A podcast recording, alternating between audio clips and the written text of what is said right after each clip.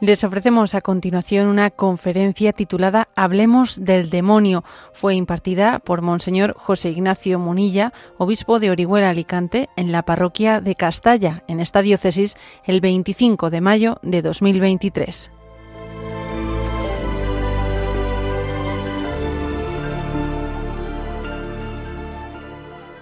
Y líbranos del mal. ¿eh? Así concluye la oración que Jesús nos enseñó. Se trata de la última petición del Padre nuestro, y líbranos del mal. Y por cierto, esta petición también está contenida con un matiz, con un matiz en la oración sacerdotal de Jesús, que es la oración de despedida que hace él después de la última cena, que está recogida por el Evangelio de San Juan, donde dice, Jesús le pide al Padre, no te pido que los retires del mundo, sino que los guardes del maligno, dice. Guárdalos del maligno. Es Juan 17, 15. O sea que, en el fondo, ¿qué hay que decir? ¿Líbralos del mal o líbralos del maligno?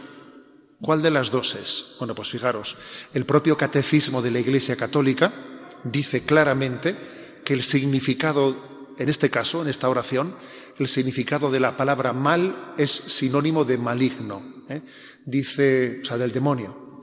Dice el punto 2851. En esta petición, el mal no es una abstracción, sino que designa una persona, Satanás, el maligno, el ángel que se opone a Dios, el diablo, diabolos, es aquel que se atraviesa en el designio de Dios y su obra de salvación cumplida en Cristo. Es decir, que cada vez que rezamos el Padre nuestro y concluimos diciendo, líbranos del mal, cada vez que lo hacemos, estamos pidiendo a Dios, líbranos del demonio. Que nos quede claro. ¿eh? La oración del Padre nuestro concluye así, y líbranos del demonio. Luego, esta charla que voy a yo compartiros, pues voy a hablar del demonio, del cual nos solemos hablar muchas veces. Vamos a ser claros. ¿eh? Hablemos del demonio podríamos titularla también.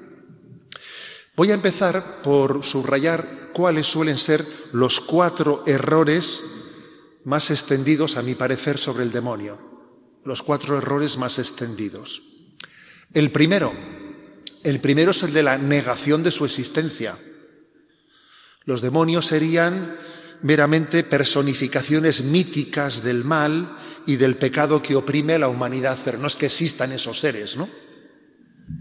Sin embargo, sin embargo, la fe católica afirma con claridad que existen los ángeles. En el mismo credo decimos, creador de lo visible y de lo invisible. ¿Y qué es lo invisible? Pues claramente lo invisible es los ángeles. Dios creó la creación que es visible y también la creación invisible que son los ángeles. Los demonios no son sino ángeles, ángeles caídos, que han utilizado mal la libertad con la que Dios les había creado. Por lo tanto, frente a este primer error, que es el de negar la existencia del demonio como un ser personal, yo citaría una frase emblemática atribuida a un poeta francés, Charles Baudelaire, que dice, ¿no? Decía él, el mayor truco del diablo es hacernos creer que no existe. El mayor truco del diablo es hacernos creer que no existe, porque ciertamente Así tiene las manos libres para actuar, claro. Si resulta que nuestro enemigo se hace invisible, pues claro, entonces su capacidad de actuación pues no tiene, no encuentra en nosotros defensa, actitud de, o una estrategia defensiva. El primer error es, pues, hacernos creer que no existe. El segundo error contrario, por el lado contrario, es suponer que el demonio tiene un rango de divinidad, como si fuese un dios malo, el demonio es un Dios malo. Y no es así. ¿eh? eh? esa concepción, en el fondo, tiene un influjo maniqueo. la, filosofía maniquea afirmaba la existencia de dos principios eternos, el bien y el mal. El bien y el mal son dos principios eternos. Pero la herejía maniquea fue rechazada plenamente, ¿no? Por nuestra tradición. Nosotros no creemos que hay el Dios del bien y el Dios del mal. Solo hay un Dios, ¿eh? creador de todo, y todo lo que Él creó es bueno. Todo lo que Él creó es bueno. Y por lo tanto el diablo y los demás demonios fueron creados buenos por naturaleza y por sí mismos se hicieron malos utilizando más su libertad. Vamos, que también al hombre le ocurrió en otra medida lo mismo, ¿no? Y es curioso que en nuestros días convivan dos errores opuestos al mismo tiempo. Los que exageran la importancia del demonio, que parece que eh, le dan una entidad como si fuese un dios, un dios malo, y los que minimizan o incluso niegan su existencia.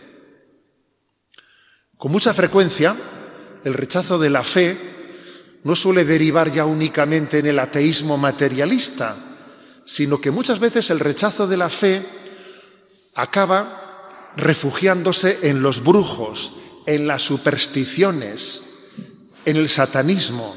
Con frecuencia el mundo moderno ha abandonado a Dios para entregarse al ocultismo, a la idolatría. Luego, digamos que hay dos primeros errores. ¿eh? El error de no creer en la existencia del demonio, o en segundo lugar, darle una entidad de cual si fuese un Dios, un Dios contrario al único Dios verdadero, que es algo absurdo. Tercer error. El tercer error es pensar que lo que Jesús dijo sobre el demonio estaba condicionado por el tiempo en que vivió. Y eso no es aceptable, porque Jesús es el revelador del Padre y él pensó, habló y actuó siempre con gran libertad respecto a los condicionamientos de, su tiempo. Jesús no se dejó condicionar por su tiempo. Y pongo algunos ejemplos.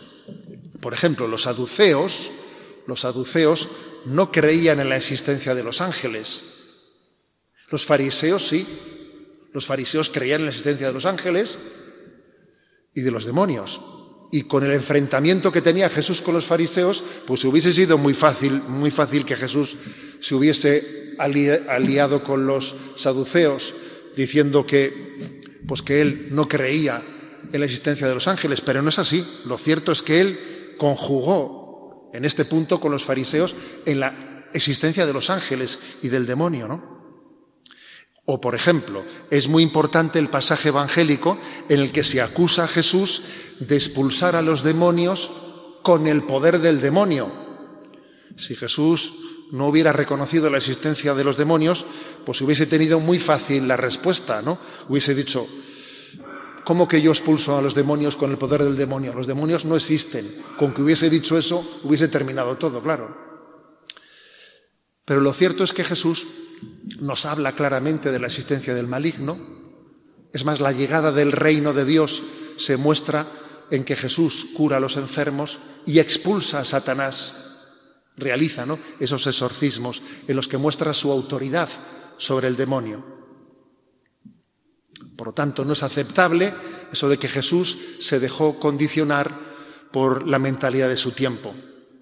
Y el cuarto error, también muy extendido, es el que se dice, bueno, es que, bien, de acuerdo, yo creo en la fe de la Iglesia, creo en la existencia de los ángeles y de los demonios, pero no conviene hablar de este tema hoy.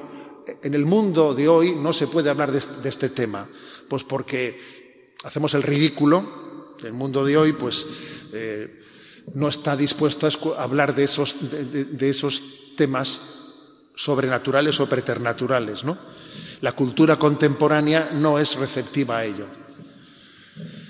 Y hay que decir que tampoco eso es de recibo. ¿eh? Ciertamente la predicación sobre el demonio tiene que ser prudente y sobria, y sobria, no morbosa. Pero en la Biblia y en la tradición es evidente que Satanás y sus ángeles no son una pieza adicional o secundaria que pueda ser eliminada sin prejuicio de la comprensión de la revelación. La existencia de los demonios es un elemento clave del misterio del mal. Y de hecho, seguir a Jesucristo implica renunciar a Satanás. Los cristianos que se bautizan se les pregunta por el credo y se les pregunta si renuncian a Satanás. Por lo tanto, es necesario hablar también del demonio en nuestro tiempo, porque si no, no viviríamos en verdad, en verdad, ¿no? Un tratado de espiritualidad que eliminase el tema del combate contra Satanás y sus ángeles, pues si me permitís la comparación, pues sería como un manual militar que omitiera hablar de la aviación enemiga, ¿eh? que a veces dicen que es la, eh, pues el arma más peligrosa. Luego tenemos que hablar en verdad, tal y como el Evangelio hace, sin dejarnos acomplejar por el tiempo en el que vivimos. Entonces, pues, como hemos dicho al, comienzo, ¿no? hablemos del demonio, pero contextualicémoslo, contextualicemos en que la acción del mal, de la tentación, no se explica solamente por el demonio, porque si recordamos la charla anterior que dimos del Padre Nuestro, en la cual decíamos, pedíamos no nos dejes caer en la tentación, ahí decíamos que tres son los enemigos del alma, mundo, demonio y carne. Y el mundo y la carne, ¿qué son? Bueno, pues son eh, el influjo que el pecado ha ejercido en la mundanidad que nos arrastra al pecado, o el influjo que el pecado ha ejercido en nuestra carne, en la debilidad de nuestra carne, que también por la concupiscencia nos arrastra al pecado. Pero tres son los enemigos del alma, el mundo, la carne y el demonio. Y el demonio. Y, hay que decir que en los tratados, ¿no? en la tradición de la Iglesia, de esos tres enemigos, mundo, carne y demonio, hay que decir que el que ataca directamente a los a los que buscan la santidad de una manera especial es precisamente el demonio, porque a los santos que no se han dejado arrastrar por el influjo del mundo o por el influjo de la carne, pues el, tipo de ataque que han tenido ha sido más directamente a través del maligno. Claro, si uno ya está suficientemente ya esclavizado por el, por el mundo, por la carne, pues tampoco es muy necesario que el maligno pierda el tiempo con él, que ya lo tiene sometido, ¿no? Ya lo tiene sometido. Pero es importante saber que en la tradición católica siempre se ha considerado que de estos tres enemigos del alma, mundo, demonio y carne, el demonio es el más peligroso, por encima de la carne y del mundo, de los cuales el demonio se sirve para su estrategia. Así, por ejemplo, os doy esta cita de San Juan de la Cruz, de su cántico espiritual, capítulo 3.9. Dice él, sus tentaciones y astucias son más fuertes y duras de vencer y más dificultosas de entender que las del mundo y la carne. Y también se combinan y refuerzan con, estas, con estos otros dos enemigos, mundo y carne, para hacer al alma fuerte guerra dice San Juan de la Cruz. Pues bien, si es el enemigo principal ¿eh?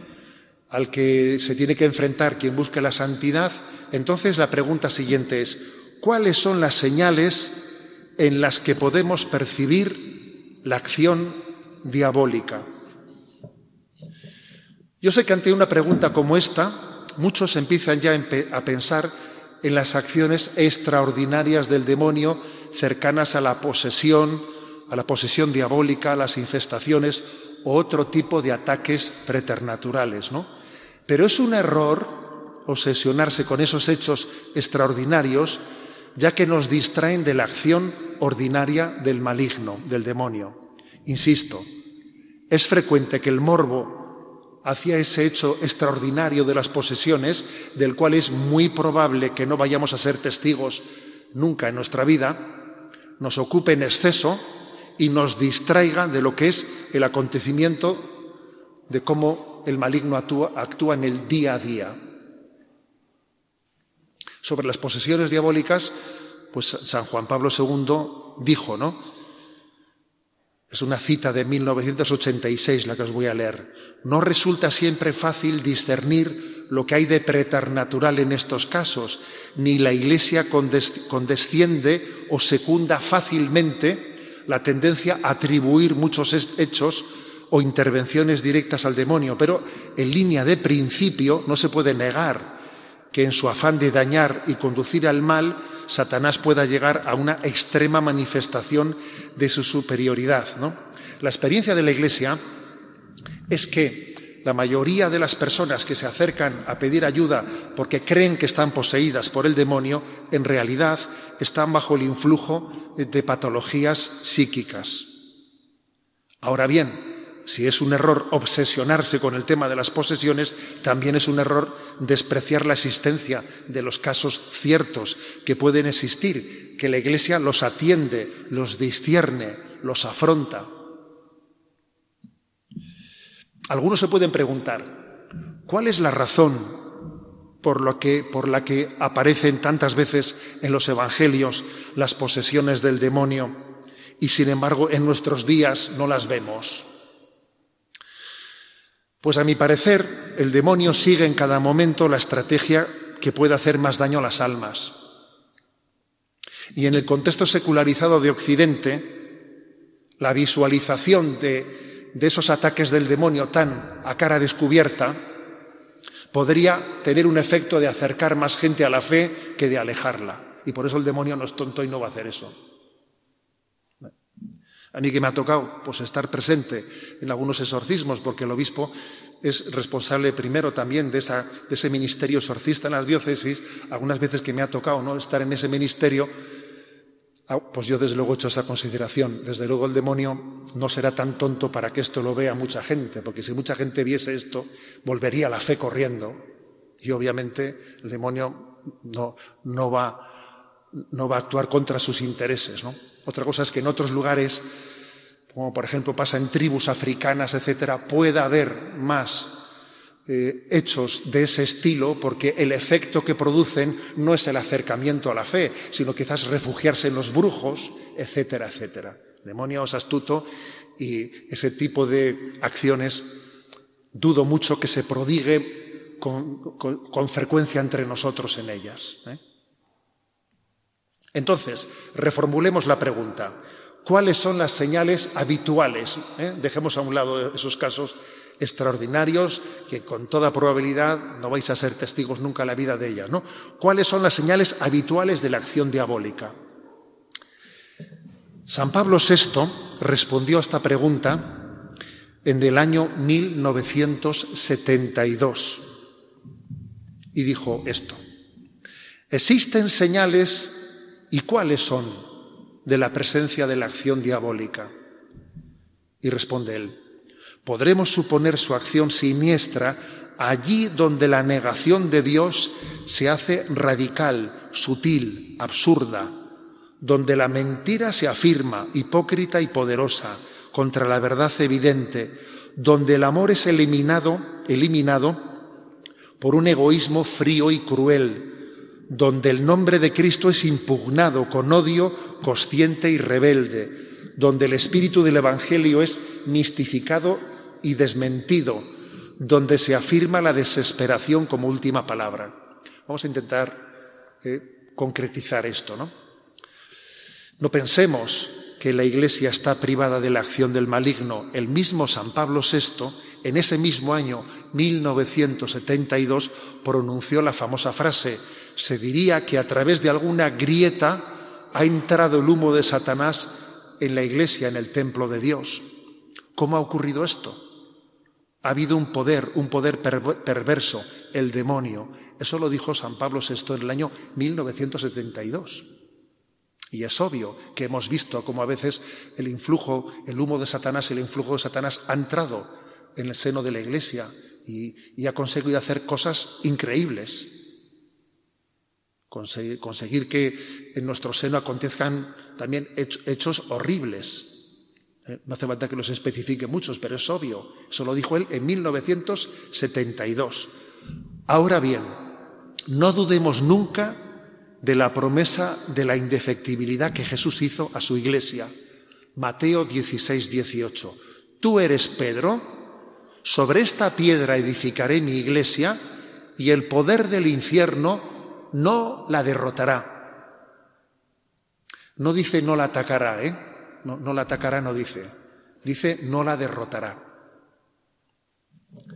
Entonces, las señales, ¿cuáles son las señales de esa acción diabólica?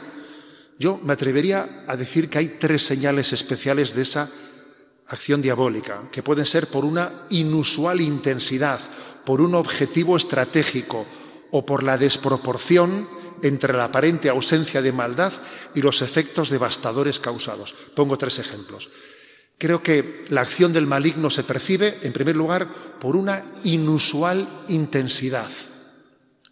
Cuando el hombre llega a hacer ciertas barbaridades con una maldad increíble que ya parece que se nos pasa la rosca, uno dice, madre mía, pero esto, ¿cómo es posible que se haya, podido llegar a tal barbaridad? Pues, por ejemplo, lo que pasó en Auschwitz. Dice, es posible que el hombre llegue a cometer unas barbaridades de, ese calibre, ¿no? Dice la oración, no mira el poder del pecado cuando no envías tu aliento, ciertamente, pero uno también intuye que el maligno se ha cebado en determinados lugares donde el mal es inexplicable, ¿no? Segundo lugar, no solamente por la inusual intensidad, en segundo lugar, por el objetivo estratégico, por el objetivo estratégico. Hay acciones que son como muy inteligentes, muy inteligentes. Por ejemplo, cuando se arranca la fe en Dios, conduciéndonos a la desesperanza. Fijémonos en lo que ocurre en nuestro tiempo. El aumento de los suicidios, de la desesperación porque se ha perdido la fe en Dios y entonces ha sido un ataque estratégico, ¿no? Robar la fe para perder la esperanza. O, por ejemplo, cuando se trastoca la vocación sobrenatural de la Iglesia reduciéndola a una ONG. Eso es un ataque estratégico, porque si resulta que la Iglesia va va, a reducirse meramente a una ONG, a un, a, un servicio social, un servicio social más, y no va a hablar de la salvación eterna, no va a hablar del más allá, no va a hablar de la salvación, de la condenación, claro, entonces es un ataque estratégico el trastocar la vocación sobrenatural de la Iglesia, haciendo que la Iglesia sea un mero servicio social.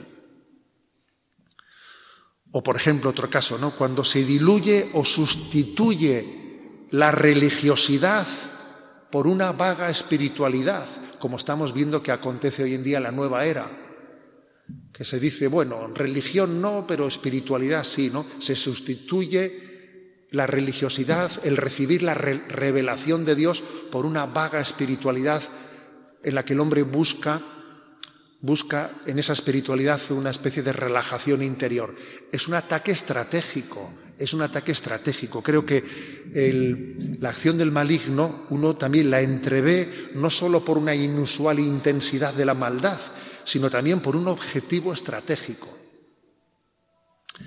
Y en tercer lugar, también se percibe su acción cuando uno percibe una desproporción entre la intencionalidad y los efectos devastadores.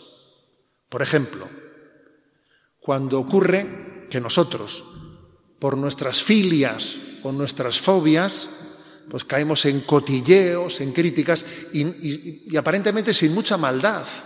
De esto el Papa es un auténtico apóstol de denunciar esto entre nosotros, ¿no? Resulta que a veces sin una aparente maldad cotilleamos, criticamos, hablamos mal, y parece que mucha maldad no ha habido mala, mala intención, pero los efectos son devastadores. Se destruyen familias, se dividen las diócesis, se hace un daño inmenso en la parroquia, las amistades se rompen, el trabajo se hace insufrible. Y dice uno, ¿cómo es posible que se pueda hacer con una palabra inoportuna, un cotilleo, tanto daño? Claro, es así. Hay, tal desproporción entre, entre el haber sido indiscreto hablando, cotillando, criticando y el efecto devastador que eso hace, que uno intuye también que ahí detrás de eso está el maligno. Por eso el Papa es tan, es un auténtico apóstol contra el cotilleo, contra la crítica, recordando que uno de los términos con los que se designa al demonio en la Sagrada Escritura es el acusador, el acusador de nuestros hermanos. El demonio es el que acusa, el que acusa, siempre hablando mal de otro, siempre hablando mal. Como por ejemplo aparece en el libro de Job, ¿no? Diciendo, sí, este parece bueno, pero este te quiere por el interés, te quiero Andrés. Eh, dice, tú quítale sus bienes, a que te maldice. Y ya está el demonio acusando a Job, hablando mal de él. Es el acusador de nuestros hermanos. ¿no?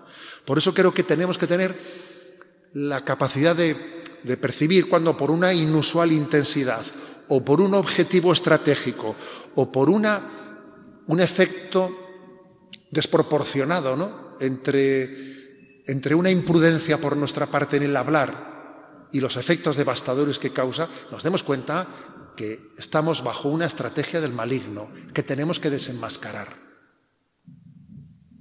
¿Cómo acontece la acción, la acción del maligno? ¿Cómo acontece? Los monjes del desierto, en los primeros siglos de la Iglesia, hablaron de los logismoi.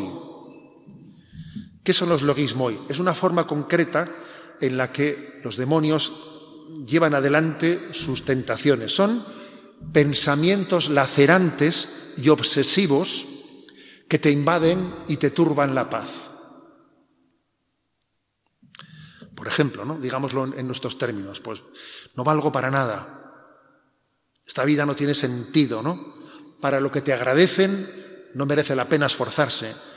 No te comas la cabeza, déjate llevar. O sea, a veces esos logismoi son pensamientos lacerantes, obsesivos, hoy en día dirían los jóvenes, que te rayan la cabeza, que te rayan la cabeza, que te siembran desesperanza. Santa Teresa, eh, con, los términos suyos del, en el siglo XVI, decía, siembran inquietud, desasosiego, alboroto interior, sequedad, oscuridad, falsedad, engaño, mentira, te falsean todo. Bueno, pues es eso, los logismoi. Dicho con lenguaje de los, de los, de los padres del desierto o con lenguaje de, Santa Teresa de Jesús, ¿no?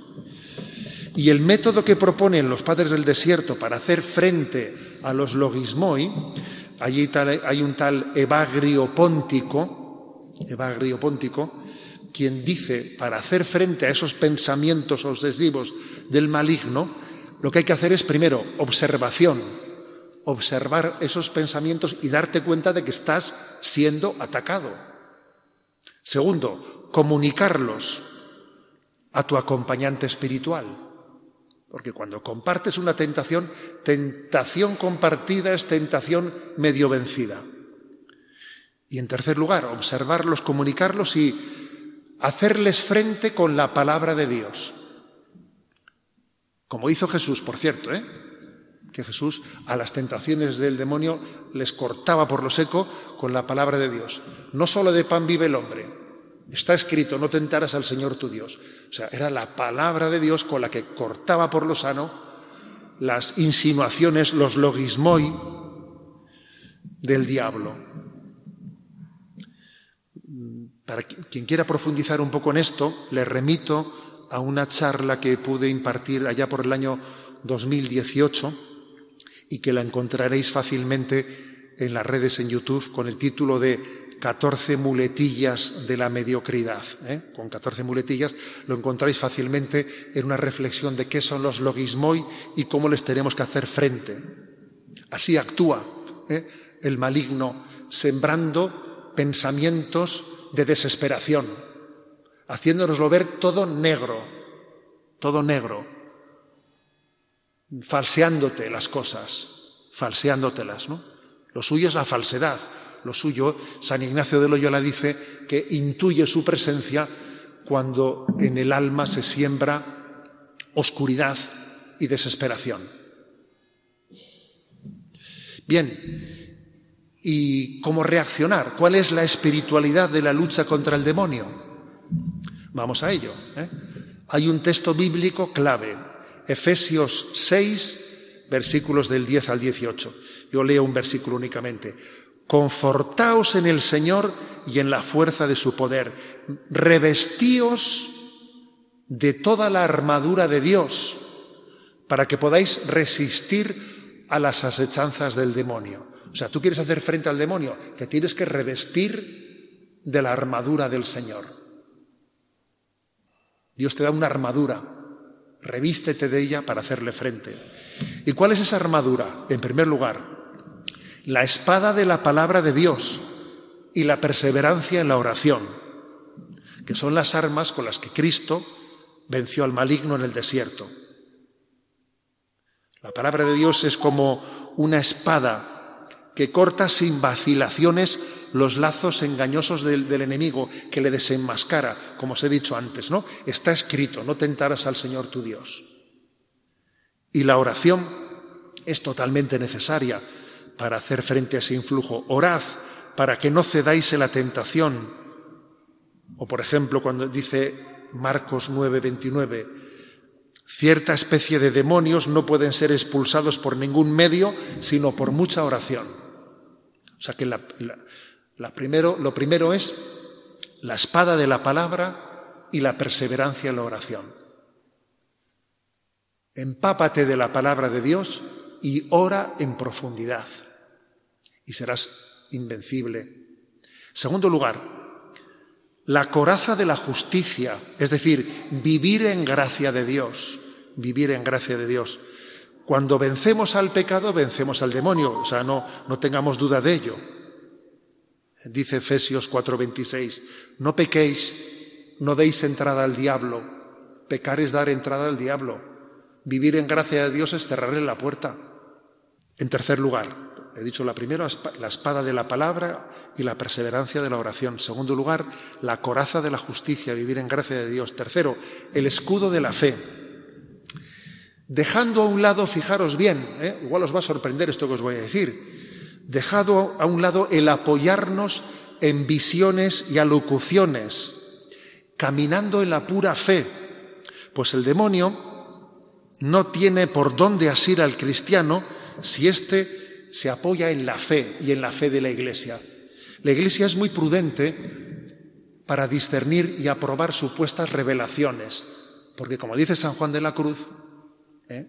pues es un terreno en el que el maligno puede engañar, puede engañar. San Juan de la Cruz da muchas indicaciones a los místicos que han tenido revelaciones. Les dice eh, que un ángel me ha dicho esto, le dice, muy bien, tú déjalo estar, tú apóyate en lo que dice la Iglesia que he recibido una comunicación mística, bueno, olvídate eso, tú apóyate en la fe de la Iglesia, en la desnudez de la fe, ¿eh? que es la que nos da la, la garantía, ¿no? La garantía de no ser engañados. En cuarto lugar, fidelidad a la doctrina y a la disciplina de la Iglesia. La Iglesia ha recibido la promesa de que no será vencida por el maligno. Luego yo si soy fiel a la Iglesia, tengo la garantía de que no seré engañado por el maligno. Viviendo en obediencia a la Iglesia, porque el que obedece nunca se equivoca, ¿no? Dice Santa Teresa, tengo por muy cierto que el demonio no podrá engañar, no lo permitirá Dios, al alma que de ninguna cosa se fía de sí misma, sino que está fortalecida en la fe de la Iglesia. En quinto lugar, dentro de esta armadura frente al maligno, además de los sacramentos que nos permiten vivir en gracia de Dios, también la Iglesia predica el valor de los sacramentales, especialmente la cruz y el agua bendita. ¿Eh? Santa Teresa de Jesús que tuvo ¿no? en su vida mística muchos combates contra los demonios, habla del gran valor del agua bendita. Dice ella, no hay cosa con que huyan más para no volver los demonios que del agua bendita. Debe ser gran, grande la virtud del agua bendita. Para mí es particular y muy conocida consolación que siente mi alma. Y sexto punto de esa espiritualidad, de esa coraza para luchar contra el maligno. Sexto punto, es muy importante. superar el temor al demonio. Pues Jesús nos mandó, no se turbe vuestro corazón ni tengáis miedo. Juan 14, 27. Cristo venció al demonio y lo sujetó. Ahora Él no es más que una fiera encadenada que no puede dañar al cristiano si, si no nos entregamos a Él por el pecado.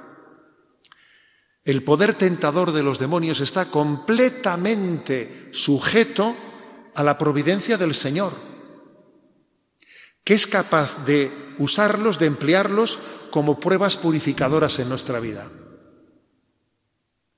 Y por lo tanto confiamos en la providencia de Dios. Hay un texto, un texto para la eternidad, si me permitís, ¿eh? de Santa Teresa de Jesús. Fijaros lo que es el siglo XVI. Una mujer en aquel contexto, en la vida de la Iglesia, sin estudios teológicos, etcétera, etcétera, tiene un pasaje de, en el que ella muestra un valor y un desprecio frente a los demonios que a mí cada vez que lo leo me emociona. ¿eh? Tiene un castellano antiguo, un castellano medieval, a ver si lo leo bien, pero a mí me emociona leer esto, como esa mujer, en su debilidad, Dios le dio esa fortaleza de, de poder despreciar a los demonios, ¿no? Dice ella.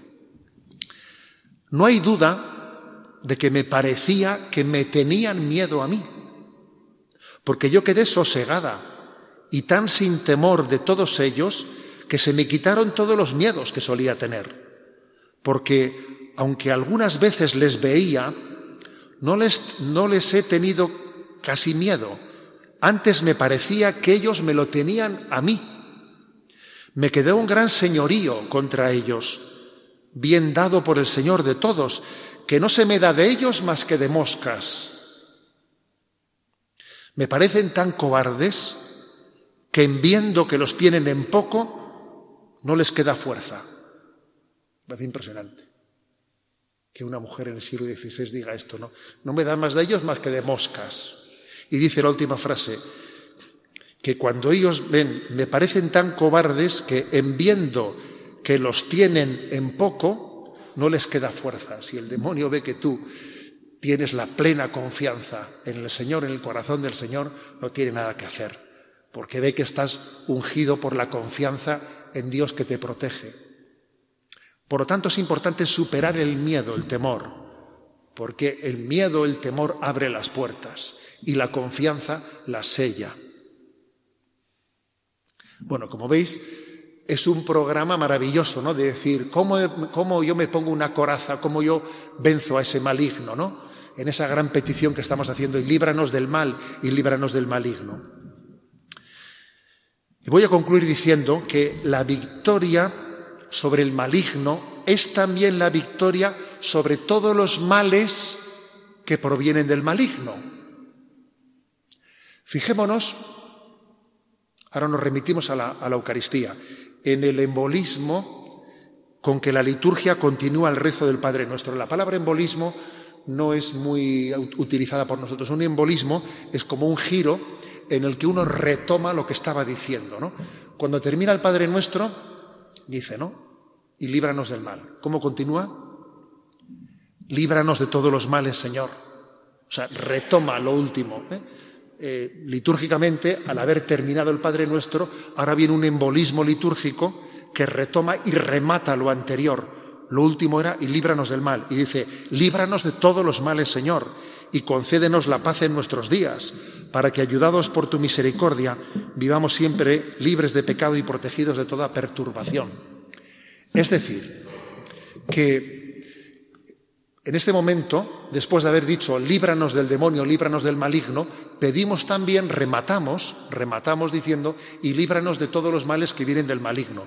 El Catecismo de la Iglesia Católica dice, al pedir ser liberados del maligno, oramos igualmente para ser liberados de todos los males presentes, pasados y futuros de los que Él es autor o instigador.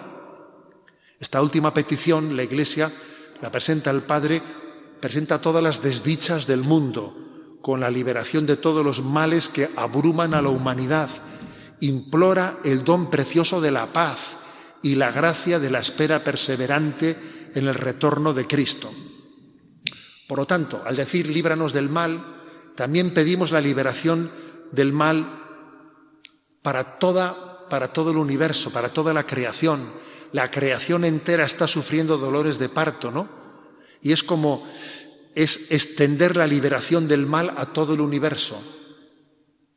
Pedimos que se manifieste la victoria de Cristo sobre el maligno, que se manifieste su victoria, ya que muchos hombres pueden tener la falsa sensación de que el mal está ganando la batalla. ¿A qué es cierto esto? Que muchas veces uno puede tener la sensación, aquí, vamos, aquí va ganando la batalla el maligno, ¿no? Esa sensación la podemos tener. Pero sin embargo, nos acordamos de las palabras de Jesús, ¿no?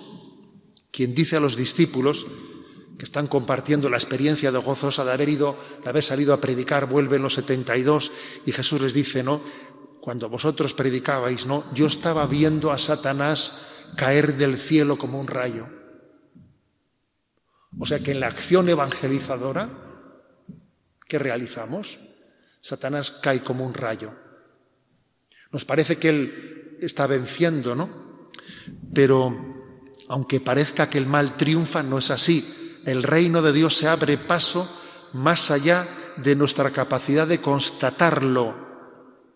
Y esta cultura que se yergue soberbia, dando la espalda a Dios, no nos olvidemos, tiene los pies de barro. Repito, tiene los pies de barro. Y el designio de Dios para manifestarse tiene su momento, para que se derribe ese gigante que tiene pies de barro, aunque no conozcamos qué momento sea ese, ¿no? Y es interesante saber que San Francisco de Sales hablaba de la decatenatio santorum, o sea, del que llegará un día en el que los santos se desencadenarán, como diciendo que ahora mismo en este momento, pues los santos eh, están como eh, como reducidos, están como metidos en un lugar en el que parece que no relucen, no relucen, ¿no? Lo que reluce es el mal. De lo que más se habla es el mal. Comparad mañana el periódico y dividid las noticias en buenas y malas. Vas a ver tú, ¿eh? ¿Quién gana? Pero dice San Francisco de Sales, en el designio de Dios llegará el día de la decatenatio santorum, del desencadenamiento de los santos y en un momento determinado de la historia eso acontecerá y, y el mal será derribado, el maligno colapsará, colapsará. Pues como vimos caer el muro de Berlín, que nos dijimos, madre mía, ¿y esto cómo ha caído? Pues así veremos también que otros muros que se levantan colapsarán.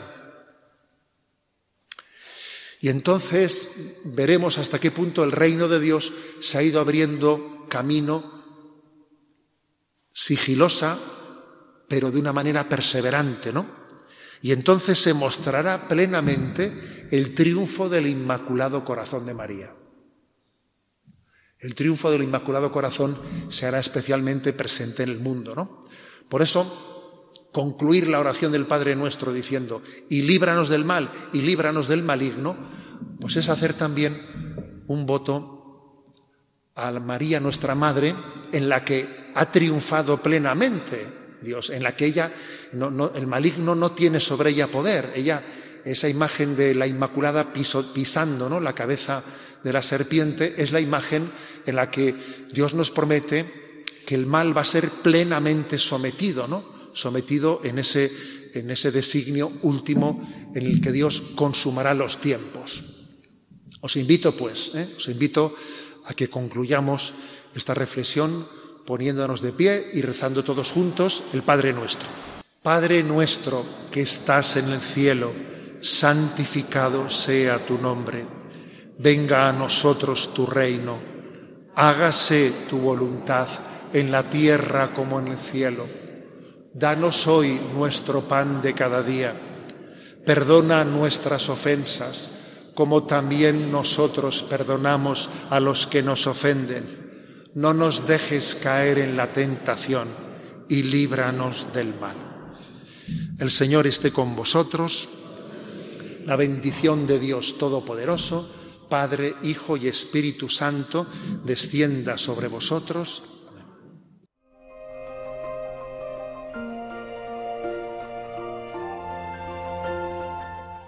Y así finaliza esta conferencia titulada Hablemos del demonio. Fue impartida por Monseñor José Ignacio Munilla, obispo de Orihuela, Alicante, en la parroquia de Castalla, en esta diócesis, el 25 de mayo de 2023.